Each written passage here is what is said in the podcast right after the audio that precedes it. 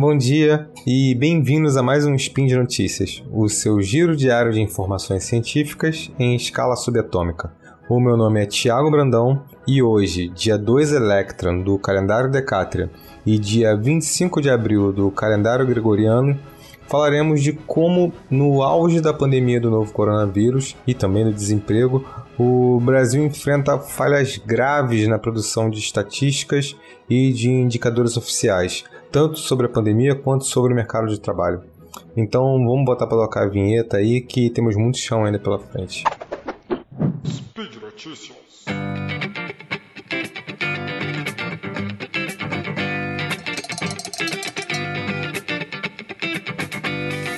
O fato é que, quando a Fiocruz declarou que a gente está vivendo o maior colapso hospitalar e sanitário da história do país, é, ela falou isso em março, mais precisamente no dia 16 de março de 2021. Eu vou colocar esse boletim extraordinário dela para que da, da agência Fiocruz para vocês poderem acompanhar. Mas o fato é que é, em 16 de março a gente estava batendo 2 mil óbitos semanais. Essa era é, o dado da média móvel. Então, no dia que ultrapassou 2,2 mil mortes, é, lá por volta acho que do dia 18 de março, dois dias depois, é, o presidente da República, Jair Bolsonaro, afirmou num, num pronunciamento oficial, abre aspas para o Bolsonaro, estamos dando certo. Somos um dos poucos países que estão na vanguarda em busca de soluções. É, é muito difícil precisar se essas afirmações do presidente da República é, advêm de puro sarcasmo ou uma fé, talvez alienação ou até mesmo indiferença, talvez um, um amálgama de tudo isso. O ponto é que essas afirmações só têm um pingo de verdade, né? Estamos dando certo. Se o objetivo do presidente for exterminar o vírus, o vírus levando parte da população brasileira com ele. É, é impossível alegar desconhecimento do que está acontecendo quando, como, quando estamos morrendo é, aos borbotões. Por mais de duas semanas, somos o país com maior número de mortes por dia. É, um terço, praticamente, aproximadamente um terço das mortes diárias no mundo acontecem aqui. O fato é que no mês em que completamos um ano do primeiro óbito pela Covid-19 no Brasil, estamos diante da mais profunda catástrofe humanitária da história do país. No acumulado dos 2,7 milhões de óbitos pela Covid-19 no mundo, cerca de 11% ocorreram no Brasil, é, nós tínhamos à mesa alternativas ancoradas no conhecimento científico, mas o governo federal é, optou deliberadamente pela adoção de, de políticas genocidas.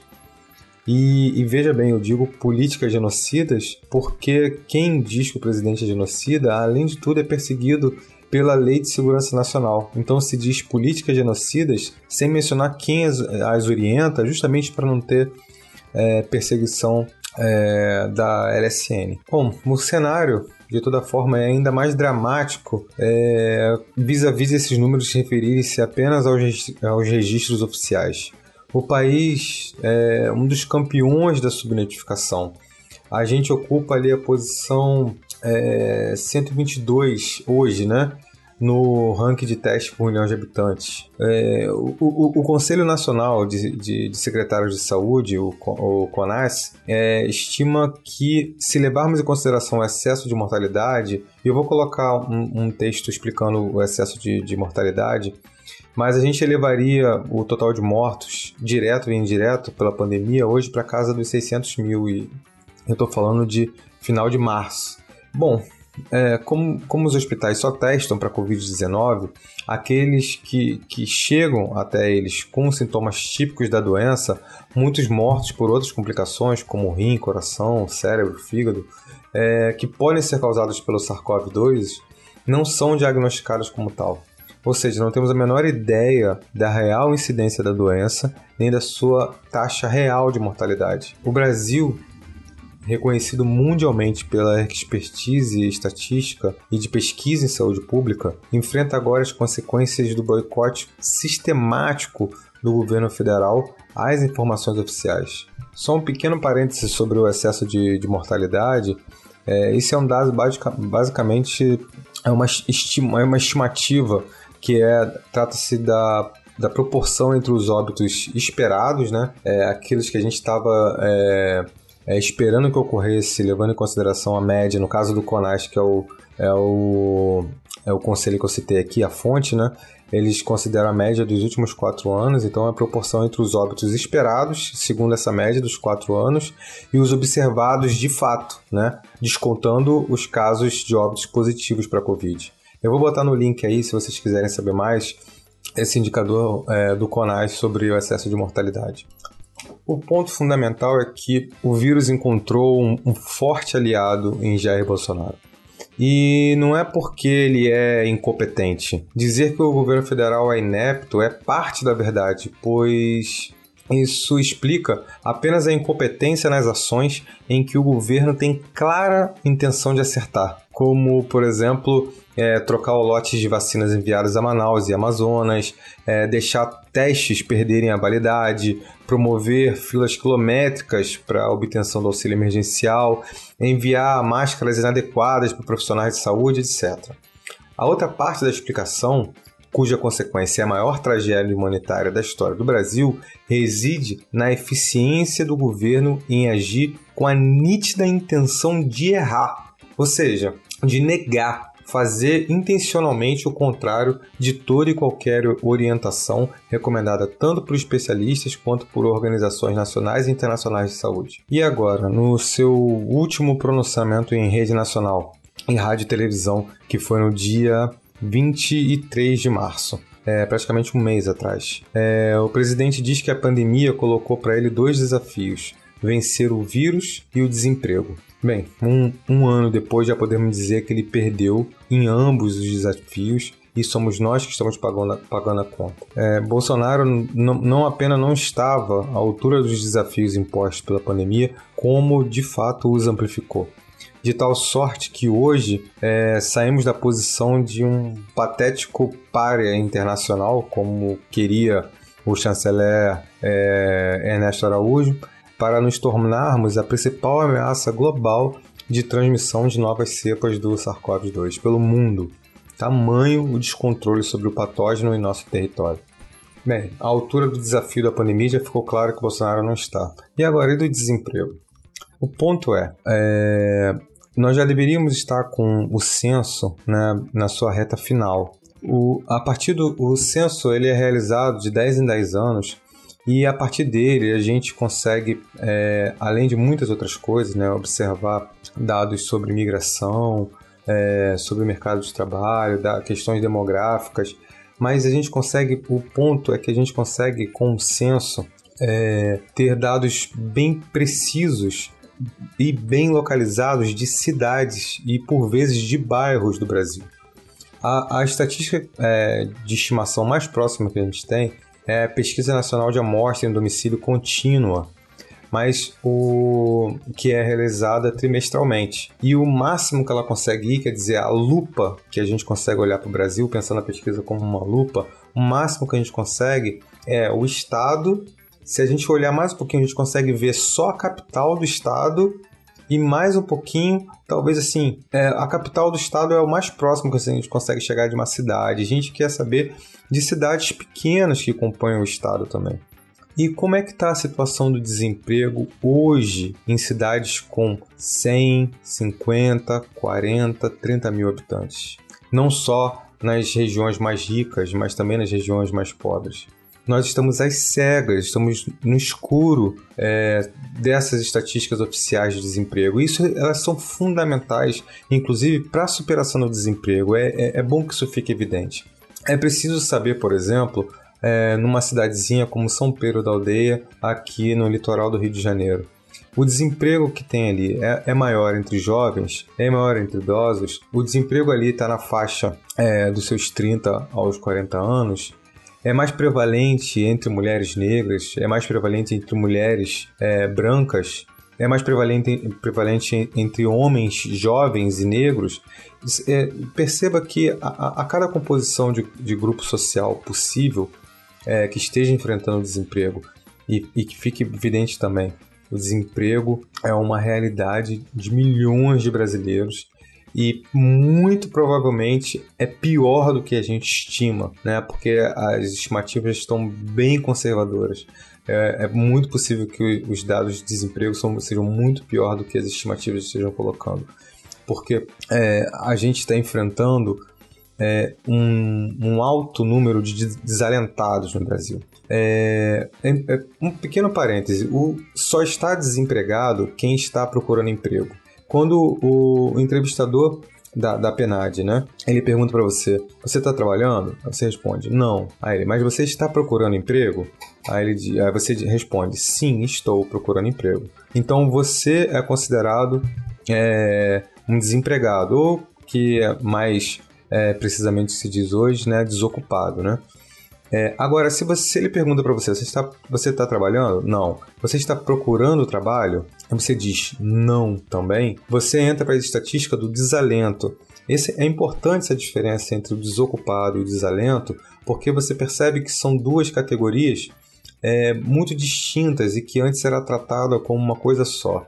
A pessoa que estava desempregada, ela ainda está tentando procurar um emprego. A pessoa que está desalentada, no mais das vezes, ela desistiu de procurar um, emprego ou não tem recursos para poder procurar mais emprego. A pessoa não tem mais dinheiro para pegar, é, uma, pegar uma, um ônibus, por exemplo, para procurar emprego.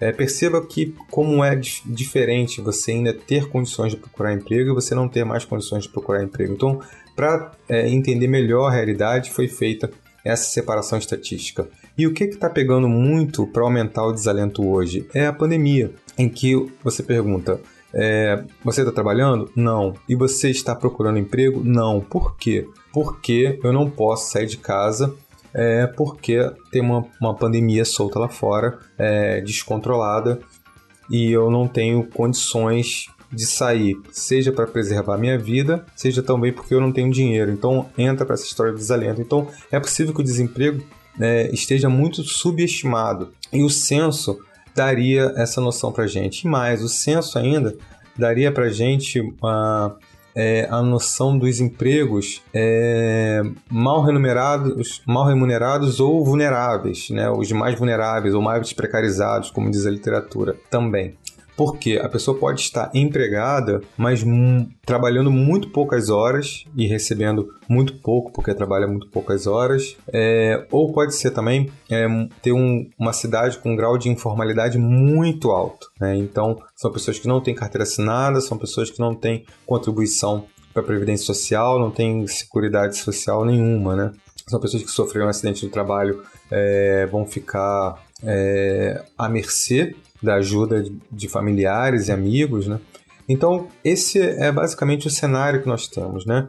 É um cenário de uma tragédia pela pandemia, de um lado, uma tragédia sanitária, né? E uma outra tra tragédia é, que está em uma e a outra estão intimamente associadas, embora nossos números do mercado de trabalho é, não estivessem é, é, razoáveis no período pré-pandemia. É, eles já estavam muito ruins, na verdade, mas hoje é, essa tragédia se aprofundou mais. E a depender do grupo social envolvido, é, se aprofunda ainda mais, como eu estava falando antes, da, do caso de você saber qual é a composição do grupo social que está desempregado em pequenas e médias cidades do país. E hoje nós estamos no escuro porque é, da última vez que eu vi, eu acho que o, o, o, o dinheiro para o censo, é, o repasse para o censo foi cortado acho que em coisas de 90%. É isso mesmo, o, foi, é, houve um, um, corte de mais de 90% na verba para a realização do, do censo demográfico esse ano. E ali no finalzinho de, de março, né, início de, de abril, o, o Jair Bolsonaro voltou a criticar as estatísticas do desemprego do, do IBGE, né? sendo que as estatísticas do emprego do IBGE seguem estritamente a metodologia internacional a partir da, das recomendações da Organização Internacional do Trabalho. Bom, e se a gente não consegue ver o desemprego em pequenas cidades, é, ao mesmo tempo também não conseguimos ver os empregos precários, a gente está é, é, informais ou que remuneram pouco, trabalham poucas horas, porque a gente não tem o censo é, a gente piorou ainda mais é, esse apagão estatístico com a nova mudança do CAGED. O CAGED é o Cadastro Geral de Empregados e Desempregados, que é um, um levantamento sobre o mercado de trabalho formal que é divulgado mensalmente pelo Ministério da Economia. Veja, é, a gente consegue estimar o mercado informal a partir da, da Pesquisa Nacional de Amostra de Domicílio Contínua, como eu falei, né? Então ali a gente consegue é, olhar os dados até um limite ali do, da capital, é, mas a gente consegue observar o informal, mas muitas vezes esse informal acaba ficando invisibilizado também. É muito difícil você capturar é, a realidade do, do informal. É, ele é muito heterogêneo também e sobre a, a informalidade talvez valha um spin um outro momento. Mas o ponto é que o CAGED ele é um levantamento sobre o mercado de trabalho formal. Então, é, que é, são mercado, é um mercado que está incluído, que ele está visível para o Estado. E ele passou por uma mudança metodológica agora em 2020 que tornou impossível a comparação dos dados mais recentes agora com a série histórica mais longa. Eu vou simplificar muito e quem quiser saber mais vai ter um link aí no post para poder entender do que se trata, mas o ponto é que é, a prestação de contas pelas empresas ao Ministério da Economia era feita por um sistema próprio do CAGED. Com essa mudança metodológica, ela passou a ser feita através do e-social, que é um sistema de escrituração física digital das obrigações fiscais, previdenciárias e trabalhistas. E depois dessa alteração, o Ministério da Economia identificou um problema de subnotificação dos desligamentos, o que, claro, ocorreu é, como gerando, né, como consequência, né, inflou artificialmente o saldo de empregos, que é calculado pela diferença entre o número de admitidos e o de desligados de cada mês. Ou seja, o Brasil, que era reconhecido mundialmente pela expertise estatística, de pesquisa em saúde pública, de pesquisa sobre mercado de trabalho, agora enfrenta as consequências do boicote sistemático do governo federal às informações oficiais. Então temos, por um lado, dados subnotificados é, de óbitos pelo SARS-CoV-2 e, por outro lado, números de emprego inflacionados e irreais, que não condizem com a realidade. Ufa, ficou um pouco longo o spin, me perdoe por isso. É, por hoje é só. Eu lembro que todos os links comentados estão no post, então deixe lá o seu comentário, elogio, crítica. É, lembro ainda que esse podcast só é possível acontecer por conta do seu apoio no patronato do Isacast, no Patreon, Padrim e no PicPay. Um grande abraço para vocês, se cuidem e até amanhã.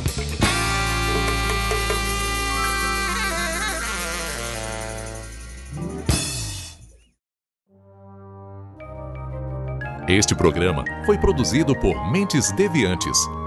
deviante.com.br.